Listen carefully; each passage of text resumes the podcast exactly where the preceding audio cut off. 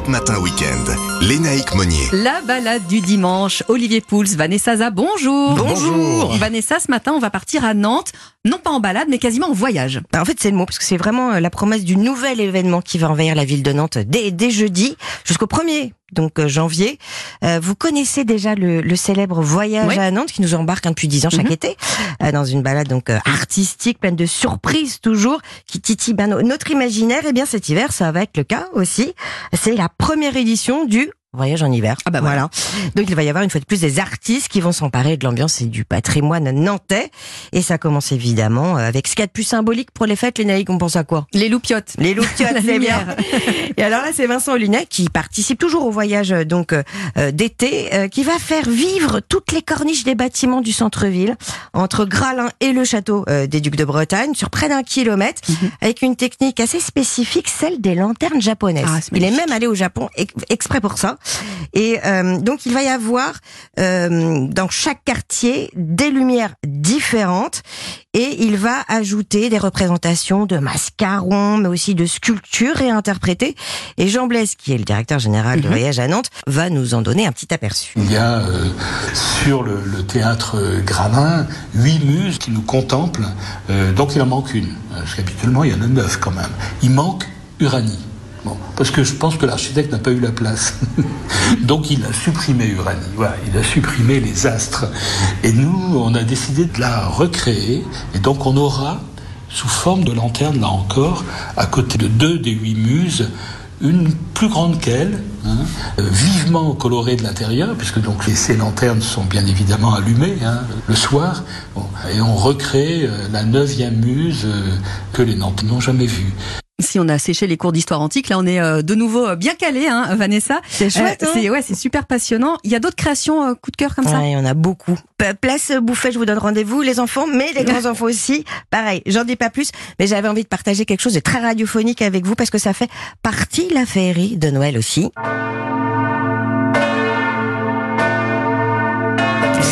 Alors ça, c'est une belle composition artistique Bah, que vous allez cloches, pouvoir. Oui, mais vous allez voir, pas n'importe quelle- lesquelles. Euh, en fait, ce sont les Olivier. 32 cloches de 11 clochers nantais. Voilà. Et ça, c'est une création de Dominique Blais que vous allez pouvoir entendre tous les soirs à 18h30, une symphonie. Alors qui va déferler en fait d'est en ouest, d'ouest en est pour se retrouver au centre de la ville à l'église Sainte-Croix. Mais ce qui est chouette, c'est qu'il va y avoir aussi une réplique de cette symphonie qu'on va pouvoir entendre de manière amplifiée sur tous les ponts en fait de Nantes. C'est ça nous hein rappelle plein de souvenirs Ouais, ces on est dans là notre qu'on entend. On est enfance, hein. vraiment retombé en enfance. Où est-ce qu'on va poser nos valises? Allez, à 5 mètres de hauteur, au micro-home. C'est une maison microscopique sur trois étages. C'est très simple, c'est minimaliste, mais c'est confort, c'est design. Il y a le nécessaire. C'est très drôle, c'est très sympa. Il y a que, il y a que le salon, la cuisine, la salle de bain et la chambre. Mais c'est, euh, j'adore cet endroit. Voilà qui nous amène euh, directement à Olivier parce que là vous nous avez décrit un petit peu les cabanes d'Astérix et Obélix. Je cherche les transitions. Olivier, vous nous Ah, parlez, c'est bonne, parlez Transition. d'hydromel ce matin. Oui, je vais vous parler de la plus ancienne de toutes les boissons fermentées. Alors la fermentation, c'est la transformation euh, du sucre en alcool sous l'effet de levure. Et probablement, peut-être, le premier hydromel était-il totalement naturel et est-il apparu il y a plusieurs millions d'années en Afrique lorsque des abeilles qui avaient euh, construit, bâti leur nid à l'intérieur de troncs d'arbres, voyaient ensuite ces troncs d'arbres inondés euh, par euh, par des crues. Et à ce moment-là, ben, ça humidifiait, ça humidifiait, ça, ça mouillait même on peut euh, carrément dire le miel. Et un processus de fermentation commençait à se développer. Et euh, notre très très très ancien ancêtre en consommait. Et ça revient à la mode. Alors ça revient très à la mode essentiellement grâce à une série, c'est Game of Thrones. Ah, Oui, dans laquelle on consomme beaucoup de de- d'hydromel, qui a remis Avec complètement modération. ouais, l'hydromel au goût du jour, notamment aux États-Unis, où la vente d'hydromel a explosé suite à la série, et même chez nous. Alors on continue à en faire évidemment de, de l'hydromel, qui était, ben, vous l'avez dit, hein, la boisson euh, fétiche non seulement des Gaulois, mais aussi des Vikings, qui Oui. voyaient une boisson euh, qui donnait d'ailleurs du courage, de la force, la boisson des dieux. L'hydromel a perdu un peu euh, malheureusement de, de de son intérêt, d'abord parce que le vin est arrivé avec les Bien Romains et il a supplanté l'hydromel, beaucoup plus facile à produire. La bière dans les pays où il n'y avait pas de vin, mais euh, le comeback est en train de se faire. Et un peu partout en bien, moi. France, on retrouve de l'hydromel. Ben, je vous en ai apporté à Mais déguster. Bah oui, on va déguster glouglou. qui est un hydromel On va un pas peu rouler sous la table, hein. Non, non, parce que ça fait que, Quand en même, tout cas, celui-là ne fait que 4 degrés Voilà. d'alcool, donc on fait quand même attention, mais il n'est pas très alcoolisé. Euh, ça s'appelle Bulle de Ruche, c'est une, euh, c'est une euh, fabrique d'hydromel qui est installée à Lille depuis quelques années et qui utilise du miel de différents endroits qui sont sourcés euh, comme étant bio, notamment évidemment de, de grande qualité. Et là, euh, celui que vous goûtez, c'est Ah, à base bien, d'un miel euh, du massif du Jura. Rien Qu'à l'odeur, on- euh, légèrement pétillant, ça fait un apéro euh, assez sympa. Et, et, et l'hydromel, évidemment, on peut le, le, le boire comme ça, le découvrir tel quel.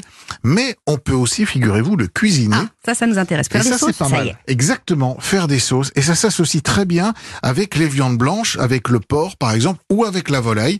Alors, comme c'est dimanche, le poulet du dimanche, par Parfait. exemple, pourquoi on ferait pas un poulet à l'hydromel alors ben pour ça c'est très simple, hein. vous faites découper le poulet en morceaux par votre boucher, vous le faites revenir avec un peu de matière grasse euh, dans une casserole pour le colorer gentiment, vous allez verser du bouillon de volaille et de l'hydromel, 25-30 centilitres d'hydromel.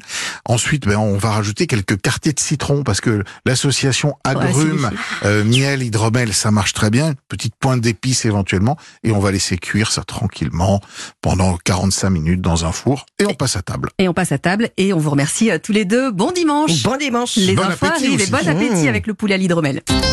Léna Monnier. Votre matinale info sur Europe 1.